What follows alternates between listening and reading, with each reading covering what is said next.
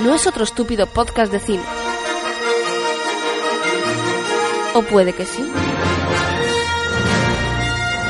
Hola a todos amiguitos, aquí estamos de nuevo en un satélite muy especial porque vamos a hablar del nuevo tráiler, que es el tercero ya en, en, la lista, de una historia de Star Wars, Rogue One, que en español se dice Rogue One, un alarde de originalidad, o Rogue One.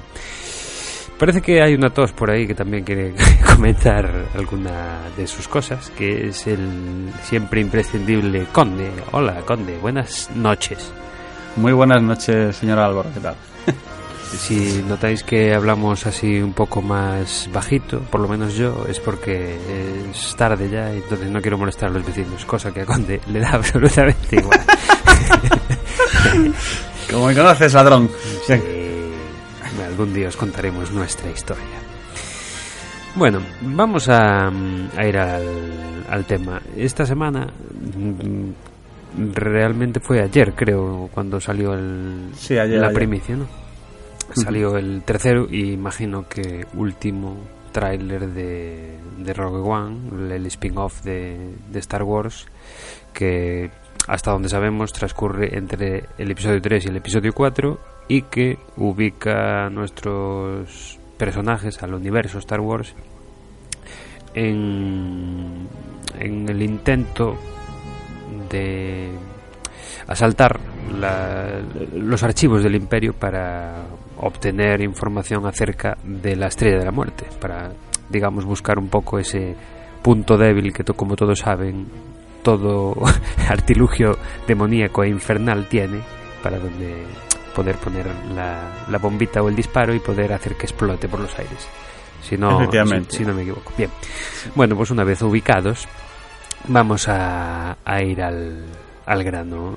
Conde, cuéntanos qué, qué te ha parecido el, el tráiler.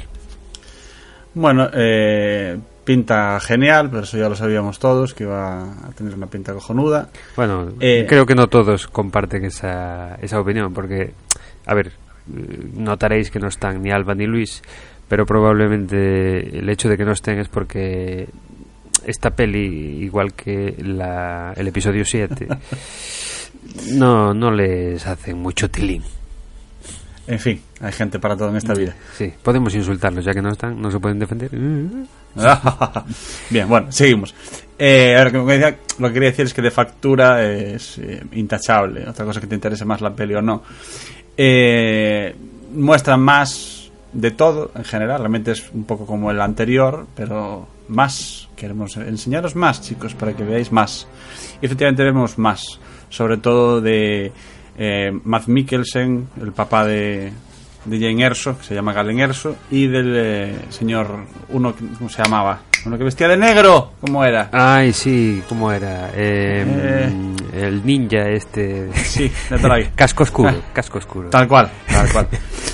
eh, pues eso, del señor eh, Darth Vader. Y, y lo que me sorprende mucho de la, del, del trailer es que parece que da una idea muy clara de, de la peli. Es decir, Sí, a mí, a mí eso, o sea, yo, yo eso lo destacaría, porque en los otros trailers dejaba claro lo que es el tono de la película y, y, un poco la factura visual sobre todo, pero aquí ya te pone en situación, ya te explica más o menos todo lo que es el, el punto de partida y el argumento principal de la, de la historia. Vamos, al menos yo fue lo que entendí. Sí, sí, te, te, salvo que nos sorprendan de alguna manera desconocida, te deja todo muy claro. Eh, eh, Jane Orso fue abandonada por su padre, que se fue a construir la estrella de la muerte, eh, se metió en muchos problemas, la resistencia la salva y eh, la, a partir de ahí la utiliza para poder encontrar a su padre y los planos de la estrella de la muerte. Y se va con un grupito de personas rebeldes, cool, rebeldes y muy cool todas y, ellas. Muy hippies todos. Sí, también. Eh, en busca de papá y, del, y, de los famosos planos de la estrella de la muerte. De todas formas, eh. lo, que, lo que a mí no me queda muy claro en el tráiler, que a lo mejor, bueno, yo he de decir que a la hora de, de ver las películas y los tráilers, mmm, a veces me cuesta entender las cosas a la primera. eh, es, es así. Yo, yo me esfuerzo mucho, pero mi coeficiente intelectual es limitado. Entonces, eh, partiendo de esa base, lo que no me queda muy claro en el tráiler es si el padre es obligado o va por propia iniciativa. Bueno, aquí ya te eh, entro mm, hablando de cosas más allá de la propia peli, para los que no lo sepáis, eh, hay una precuela a esta película en forma de novela que se llama Catalyst y en la que te cuenta pues lo justo anterior, digamos, lo que llevó al padre de Jane Orso básicamente a acceder a construir este de la muerte, porque en principio no se supone que sea un megalómano ni nada por el estilo, es una persona que por motivos tuvo que hacer lo que hizo. Una figura como los científicos que construyeron la bomba atómica, básicamente, que no eran malos malosos, sino que tuvieron que hacerlo. Eh, pero luego se arrepintieron y estas, y estas cosas que la historia nos cuenta. Claro, porque Entonces- pensaban que, por ejemplo, la bomba atómica o la estrella de la muerte iba a hacerse con fines buenos, supongo. Bueno, sí, bueno.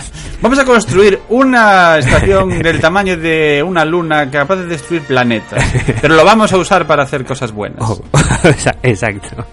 Para destruir no, la sede del PP, por ejemplo. Pues bien. Sí, una buena bien. gran idea. Eh, a ver, no, el, el tema es que se supone que el, imperio, o especialmente un personaje del, del imperio que se presenta en la película, el director Krennic, eh, salvó de algún tipo de peligro, algún tipo de otro tipo de secuestro a la familia de, de la familia Erso, el Ga- Galen, la hija Jane y de la madre, la verdad es que yo tengo poca idea. En la peli no sale, así que se presupone que estará muerta, aunque no lo sabemos. No, la peli no sale. Que yo sepa. Ya- ya lo Eh. A lo mejor es una sorpresa. Sale por ahí. claro, no sé, no sé. Después de los El, ca- el caso es que, que digamos que el, que el Galen Orso eh, está en deuda por este motivo, lo sucedido en, en esta precuela, con el Imperio, en particular con el director Krennic, y digamos que eso es lo que usa el director Krennic, que de eso se ve la, la secuencia, es el principio de todo, cuando aparece en el planeta en el que está y Vengo a cobrar lo mío, ¿no? Es Exactamente. Un poco eso. Te salvé la vida hace X tiempo, así que te fastidies, trabajas para mí. Viene siendo eh, el inicio de la, de la película de por qué lo hace. Yo creo que si, si, con- si contratas a Matt Mikkelsen para que te haga un personaje, yo no creo que sea el típico eh, científico buenazo obligado y tampoco creo que sea un malo maloso, porque tiene esas justificaciones que hablamos. Yo creo que es un tipo con muchas motivaciones y que Sí, no es con blanco ni negro. Sí, Exactamente. sí. Entonces yo- va a ser interesante. Pero digamos que la motivación básica es esto que te, que te acabo de contar. ¿Se comerá la gente, Matt Mikkelsen? Pues No sabemos. eh, La, la, la cocina en la, cara de la galaxia no es exactamente maravillosa. Comen, comen pastillas azules, así que El cocinero de la estrella de la muerte, a lo mejor. Se alía con él. Sí. todo es, todo es posible. Pero bueno, lo dicho, eh, que si hace un villano, entre com- más o menos comillas, es eso va a ser algo con chicha, me da la impresión. Hmm. Eh, no sé exactamente si la peli va a optar por contar esto al principio en la cabeza de ella, que es lo que aparece según el tráiler, pero sabemos que luego las escenas se, se montan de otra manera en la peli. O si eh, será un montaje más de estilo que, digamos, vayan apareciendo flashes de los de tiempo, de tiempo atrás a lo largo de la peli. Pero bueno, en cualquier caso, eh, digamos que es el que es el inicio. Eh, dime, dime. Yo no, iba a decir que yo personalmente espero que el flashback sea una cosa al un poco como en el tráiler, que al principio de la peli pongan el flashback para ubicarnos en el presente y, y presentar un poco el personaje o la justificación de por qué es como es y que luego no recurran. Yo yo no llevo nada bien esos flashes repartidos a lo largo de todo el metraje de vuelve para atrás, venga para adelante, vuelve para atrás, venga para adelante y así es como ah, esto pasa por esto y esto pasa por esto todo el rato y es un- me rompe el ritmo mucho. No no me gusta. Sí, ver, es, es algo más difícil, es más original, pero más difícil que, que la primera opción que dices. Pero, entonces, como no, no creo que se. O sea, el- la filosofía de Disney con Star Wars no es precisamente hacer encaje de bolillos dramáticos ni narrativos con las pelis. Suelen ir por lo más Sí. sencillo. Así que. Sí, a ver, son lo que son. Tampoco hay que darle vueltas para, para ser lo más original ni lo más redondo del mundo. Exacto, y lo que hacen lo hacen bien, no tienen por qué, por qué darles demasiadas vueltas. Eh, ya perdí hilo completamente de mm, por qué estábamos hablando de esto. Quiero decir, no sé si me estabas preguntando que te contara la película entera. Nada, la- me O- estabas, estabas diciendo la historia del tío que no sabía si lo iban a presentar al principio todo junto o iban a repartirlo por, por el metraje adelante.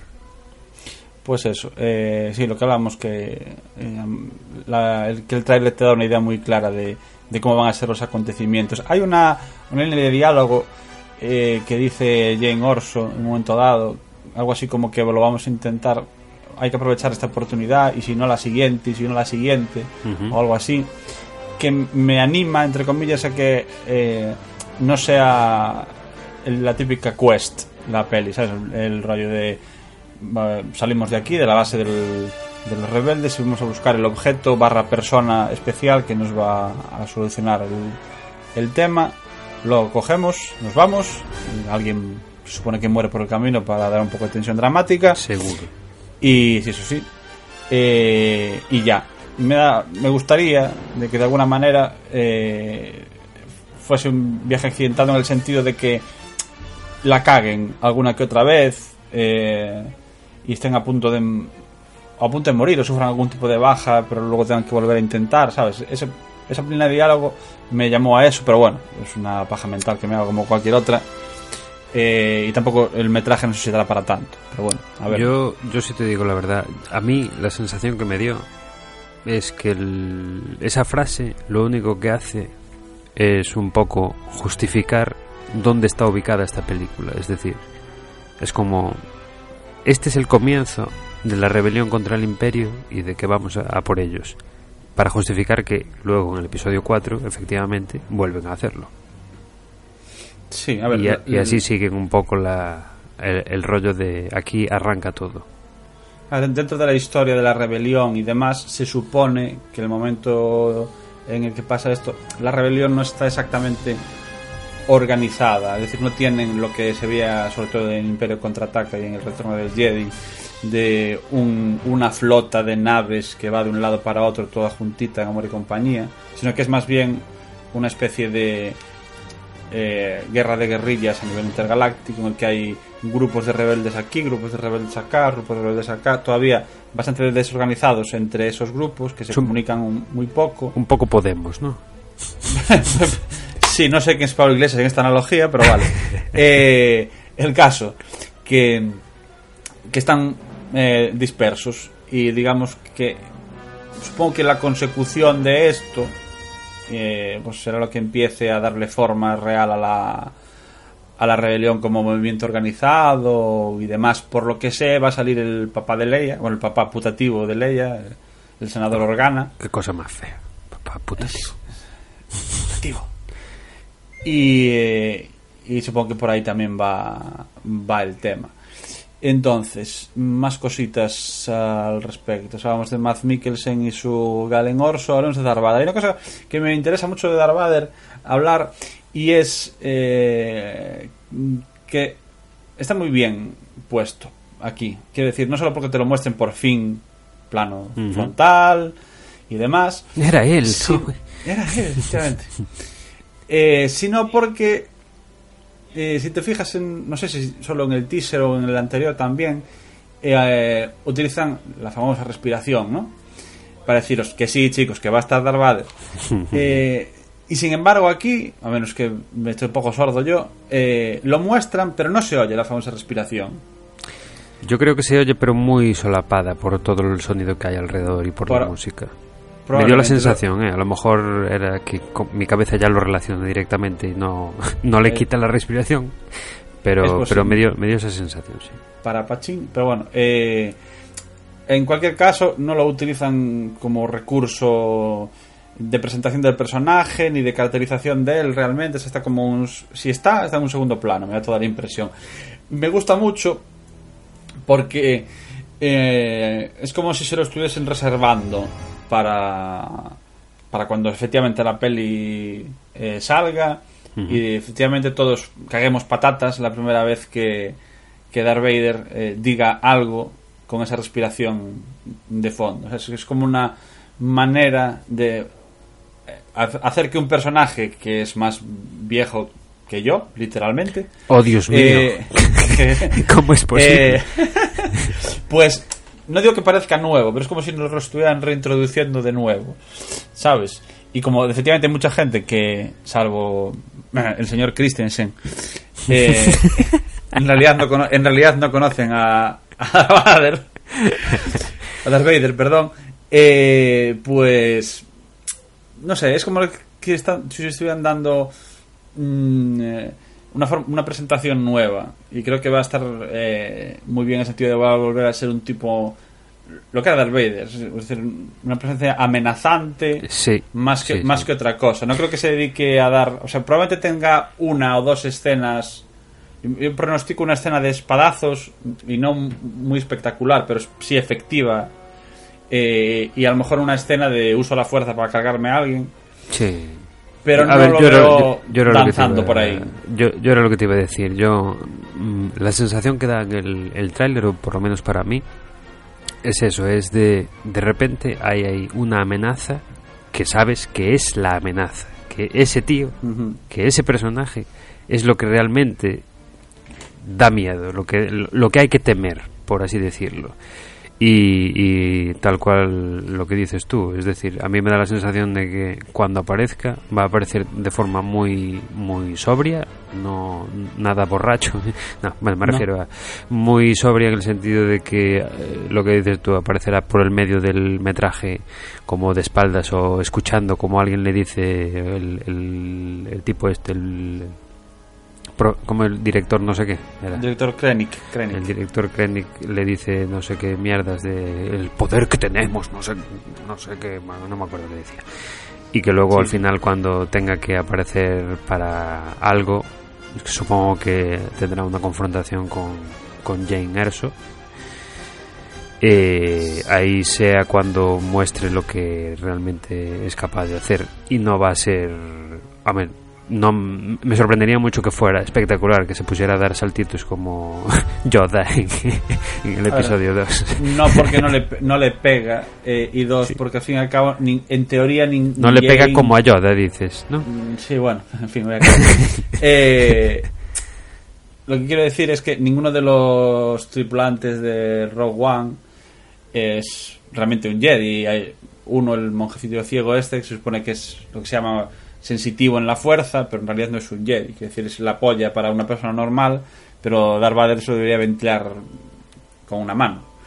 Eh, entonces, no viene al caso. Yo creo que eh, lo que me interesa del personaje, que espero que sea, es.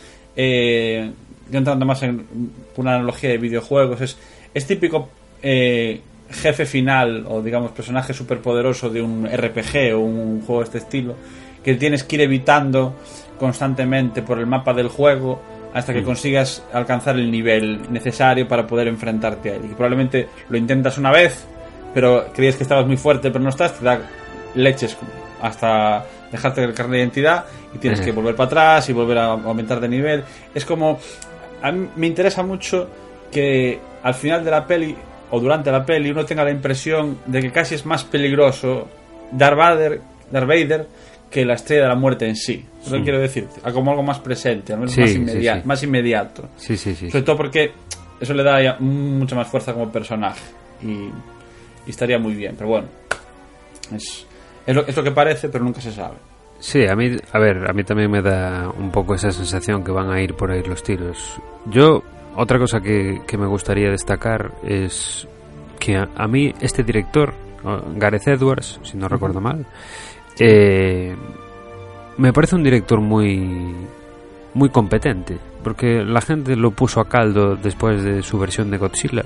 Yo no sé si soy la única persona que le sacó más cosas positivas que negativas a, a esa versión de Godzilla, pero a la hora de de hacer las cosas, de, digamos de rodar de forma física, de forma realista, por así decirlo, me parece que, que es uno de los más indicados, porque de lo que se trataba era un poco de eso, de recuperar un poco esa ese ese, ese, hacer los los escenarios, los eh, universos de Star Wars palpables, que, que, sabes, que te pusiera los pies en, en la tierra, que, que pudieras tocarlos que Sí, era lo que se lo que se perdió con, con George Lucas y su primera trilogía que era todo croma era todo digital y, y se notaba un huevazo y lo que Sí, recuperó bastante eh, el episodio 7 con, con JJ Abrams que es también a muy pesar dado de eso. todo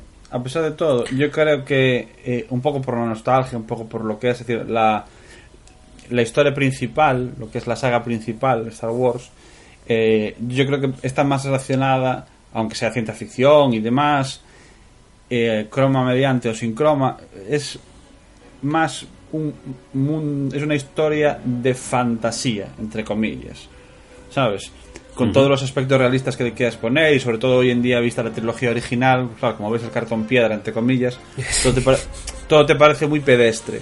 Pero en realidad yo creo que es eh, algo eh, rayando el tema de la magia sabes y de la fantasía. Yo creo que el, que el episodio 7 eh, lo reflejaba mucho ya con tecnología actual y demás. Es decir no se iba por los cromas infinitos pero sí que tenía ese tono de fantasía épica aun siendo ciencia ficción. Y este los todos los spin-offs eh, deberían tener un tono muy diferente en ese sentido. Esta desde luego la tiene. Triunfará o no triunfará pero eh, un tono un aspecto una puesta en escena Sí, un- más crudo, ¿no? Como Sí. más bélico. Exactamente, es como eh, mientras estos estaban eh, buscando el santo grial, Ya. digamos, eh, pues el resto de la peña está aquí batiéndose el cobre eh, en el mundo real, ¿no? Entre comillas.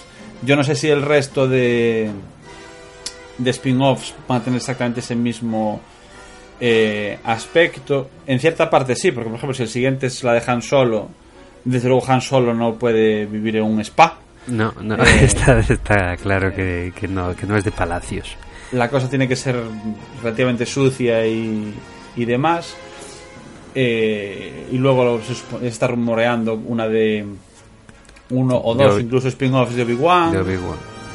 que aunque bueno, ya entra más en el rollo Jedi, como al fin y al cabo está, digamos, oculto y esas historias, probablemente también eh, acumule mucho polvo, digamos, entre comillas, las, eh, los spin-offs tengan que ver con él. Yo creo que en general lo que debería unificar a todos los spin-offs es eso, ser un poquito más eh, realistas y terrenales que, que la saga principal. Y con esta están cogiendo bien. Lo que no debería ser es, digamos, que si esta tiene un tono bélico, todas tengan tono bélico, porque al fin y al cabo, si la otra va de contrabandistas, pues ya de contrabandistas. Claro, es decir, yo creo que cosas. a cada una de estas que están sacando nuevas les están intentando dar como una especie de como como una especie de tono propio a, a cada una. A ver, realmente el episodio 7, el tono que tiene, aunque evidentemente estructural, la- o sea, la estructura estructuralmente se parece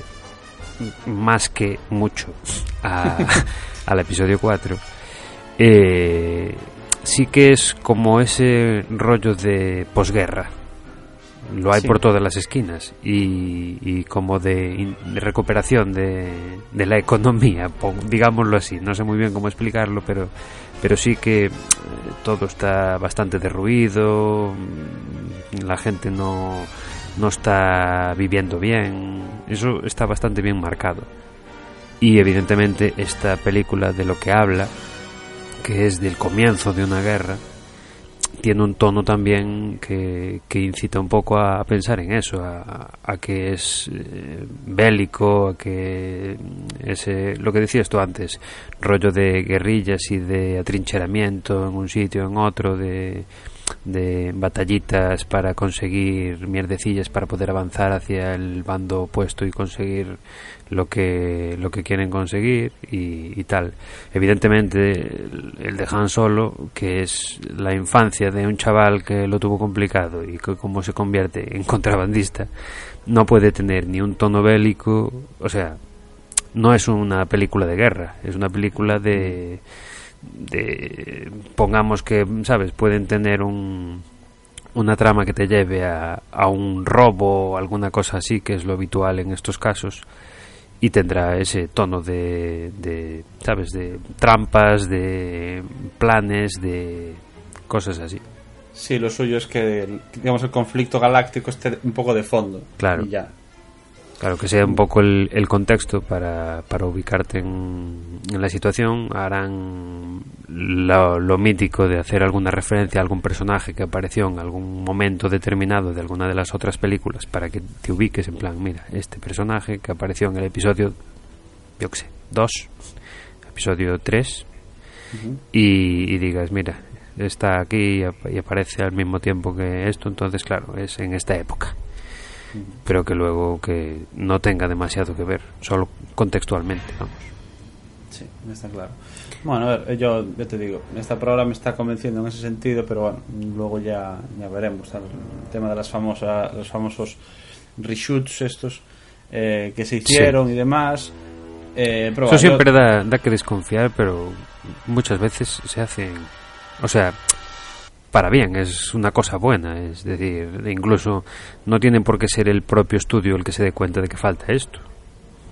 Sí, a ver, e- e incluso el. La verdad es que se me van los nombres, no sé quién es el tipo que dirigió los reshoots, porque era un poco paralelo a Gareth Edwards, pero era propio.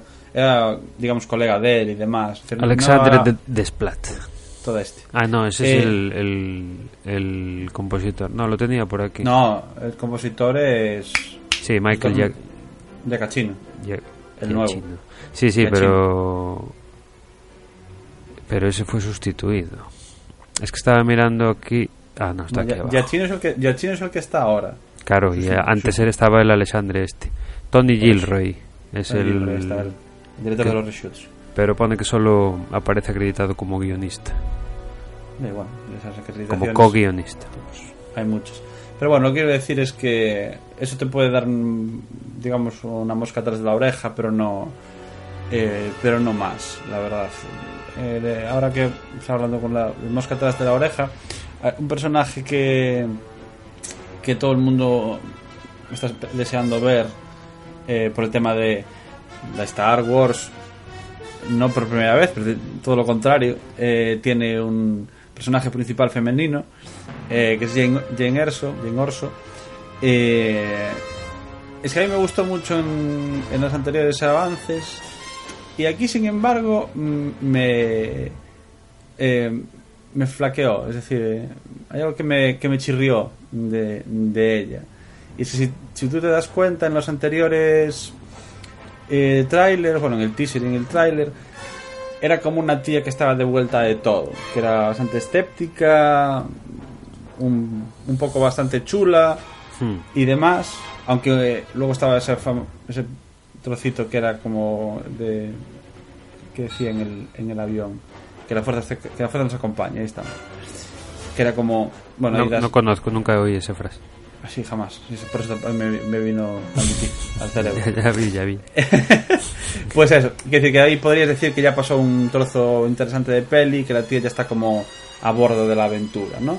Pero sin embargo, aquí hay un, hay un momento en el que parece estar todavía en la base de la, de la rebelión, o sea, suponemos que finales del, pri- del primer acto de la peli. Eh, y la propia Jane Orso habla de que las, eh, las rebeliones se construyen con esperanza. Es decir, porque alguien le dice, un senado- una senadora o algo así, Sí, le dice, ¿qué podemos hacer contra semejante poder de destrucción? Que sea muerte, se entiende.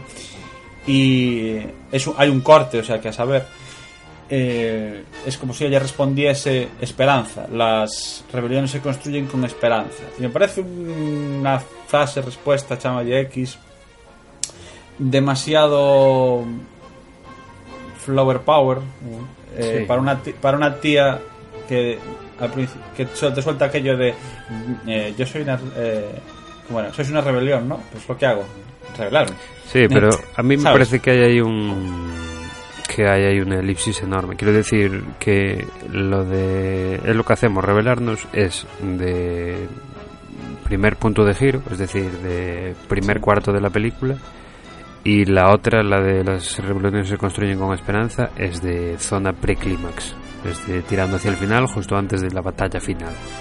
Me da toda esa sensación que hubo ahí un, un camino que recorrió el personaje de yo voy por libre a vamos together contra los malos. Y ya está. Sí, digo que es un momento adelantado de la peli, pero que es como una una pequeña pausa antes de la tormenta, antes del clima. Claro, a ver, tú piensas que, a ver, tal y como lo veo yo, los dos trailers que vimos hasta ahora eran ella. Todo el tráiler Sí. era ella. Y en este tráiler tenemos al resto.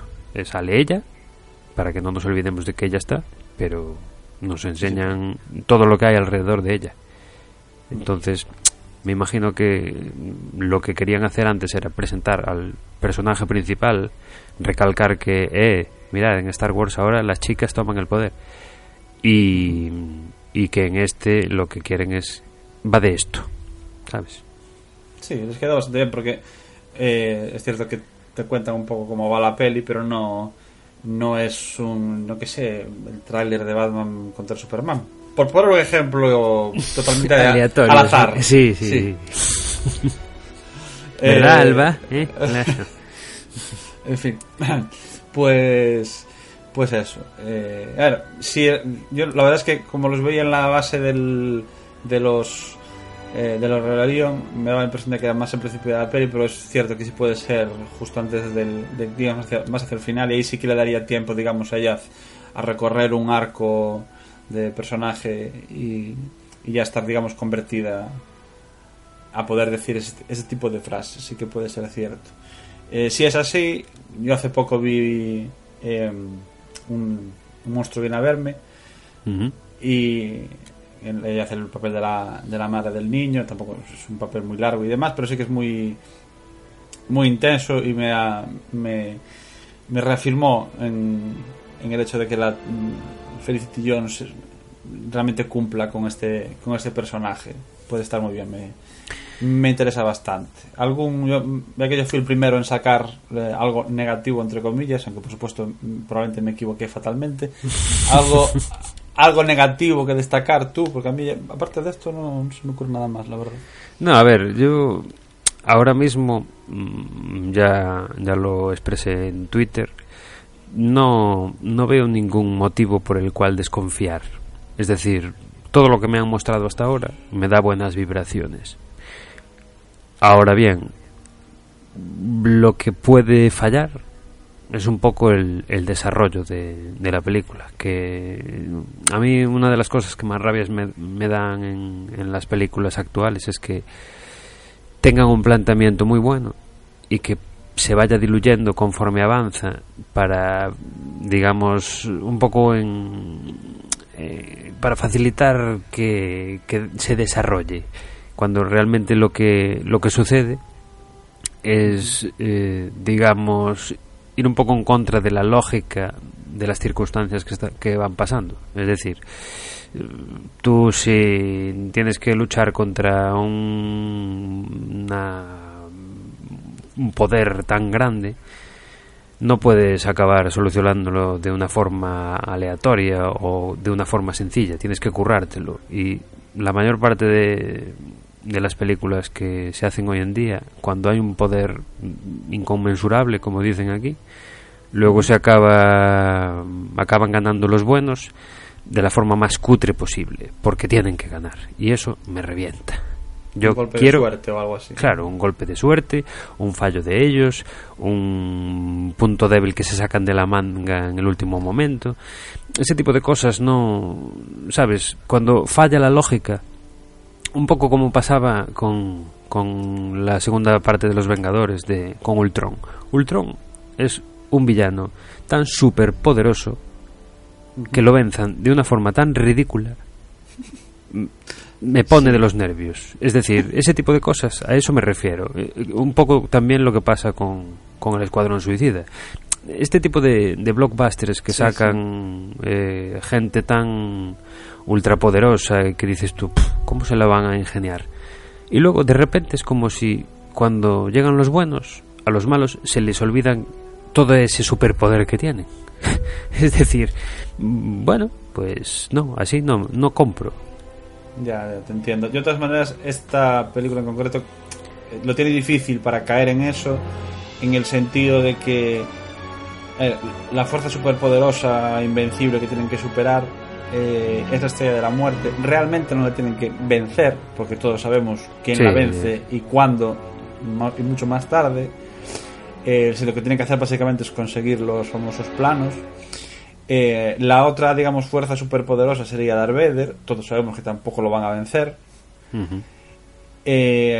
digamos que el único elemento poderoso que van a posiblemente destruir, entre comillas, es el famoso director Krennic y sus batallones o lo que sea que tiene alrededor y Darth Vader se la cara por su parte o, o lo que sea. Y eso, pues bueno, estará mejor o peor resuelto, pero incluso por, por muy mal resuelto que esté, va a ser más creíble que lo que tú decís, que por un golpe de suerte o una absurdez, algo mega poderoso, eh, resulte derrotado por una hormiga. Mm, es, una es una amenaza el director Krennic mucho más asequible que, que todo eso. Entonces yo creo que ahí estamos bastante bastante a salvo, la verdad. Ya, de todas formas, yo lo que lo que estaba pensando es en, en el episodio 4 que alerta de spoiler es cuando se cargan la estrella de la muerte. Eh, eh, utilizan de alguna forma lo que se supone que van a conseguir en esta que son los planos o la no sé algo que les dé una pista de cómo funciona. Es decir si no si no no veo mucho la, el sentido de hacer esta película. Es decir si sabemos que van a fracasar en lo en lo gordo algo tendrán que sacar bueno de cara a, al episodio 4 a ver yo creo y hay gente que está especulando, no sé si, si, incluso se dijo oficialmente eh, o algo así. los planos en sí sí que se utilizan. Los planos es lo que la princesa Leia mete dentro de, de R2D2, lo que, lo que se recupera y lo que ven en la pantalla al final, como esa animación 3D ah. maravillosa en la que se ve un, un puntito entrando por el agujerito, plof. Sí, sí, a todos. Así se destruye la estrella de la muerte. Y Arcanoid. Eh, exactamente. Entonces digamos que es eso lo que están robando aquí, aquí esto. Si solo por eso ya es, entre comillas, algo. Pero yo creo un que, éxito, sí, sí, sí. Claro, un éxito en ese sentido. Pero a mí me da la impresión, mm, con eso que hablábamos de que Matt Mikkelsen, Galen Erso, va a ser un personaje complejo, en el sentido de que yo creo que va a jugar a doble agente, eh, porque yo creo que va a ser él, o sea, por fin, todos los que ya vemos eh, el tema de la de el tunelcillo del por el que se mata la estrella de la, de la muerte. Hmm.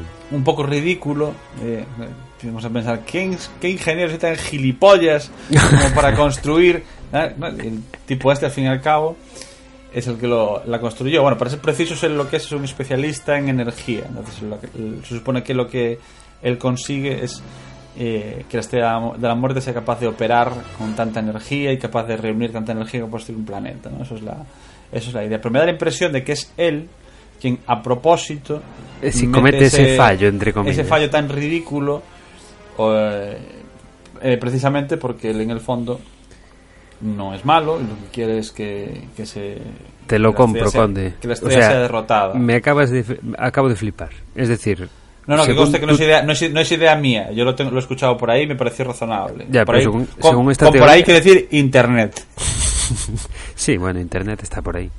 Con esta teoría se supone que esta película se hace única y exclusivamente para callar a los frikis que dicen anda que anda que mira qué que, que, punto débil de mierda tiene entonces dijeron Pero, bueno pues mire vamos a hacer una película que justifique que ese punto débil exista pues me parece cojonudo. Ahí estamos, ahí estamos. Sí, sí, estaría muy bien, estaría muy bien y, y, me invita también a preguntarme si fue idea él en primer, de él en primer lugar o él se sentía superado por las circunstancias y digamos fue eh, su hija rescatándolo o apareciendo simplemente en un momento la que le dice algo tienes que hacer papá para hombre eh, yo, yo creo que, que, algo tendría que tener en mente porque la, la estrella de la muerte está bastante avanzada. No va a decir eh, vamos a, a, tirar tabiques sí, vamos a ver este, este tunelcillo vamos a tirar tabiques que se me ha ocurrido una idea genial. Pero ¿para qué?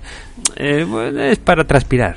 Es, para, es un atajo a ver, sí, a ver, sí, a ver cómo, a ver cómo se lo monta la, la peli, pero yo creo que es- eh, a ver, está le, le da un añadido más al mero hecho de recuperar los los planos, ¿sabes? Decir, Pues mira, en caso de que fuera así, celebro que, que lo sea porque me parece una idea brillante, pero te odio, Conde, por no haberme dejado disfrutar de ese momento de ¡Ah, mira por qué era! cuando la vea. lo siento, en el alma.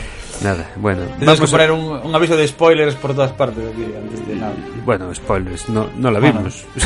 o sea... Pero, pero vemos el, pero vemos el futuro, somos clarividentes. Ay, bueno, tanto- eso, eso es verdad, sí. Bueno, pues entonces podemos poner una alerta de futuros spoilers, que es una mm, contradicción en sí misma.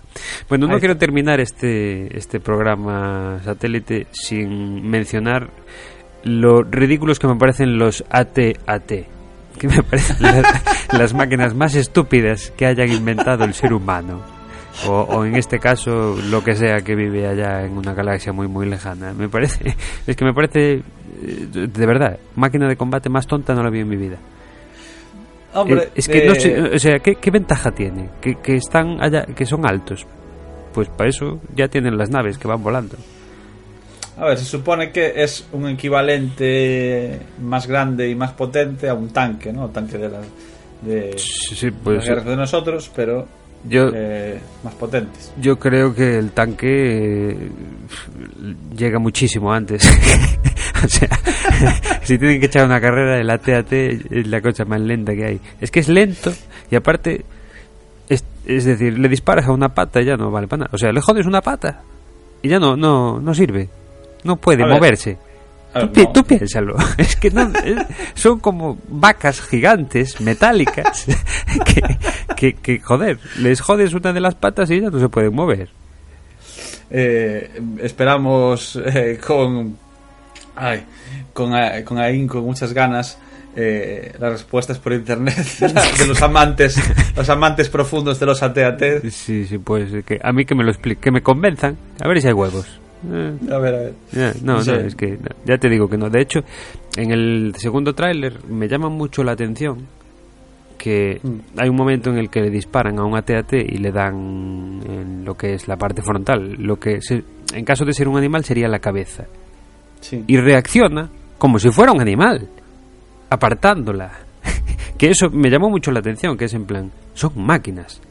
No, no, o sea, O sea, esa, esa maniobra no tiene ningún sentido. es, po- es- es posible. Haré, Eh, haré un GIF animado solo para eso, para, para decir, me refiero a esto, que no tiene ningún sentido.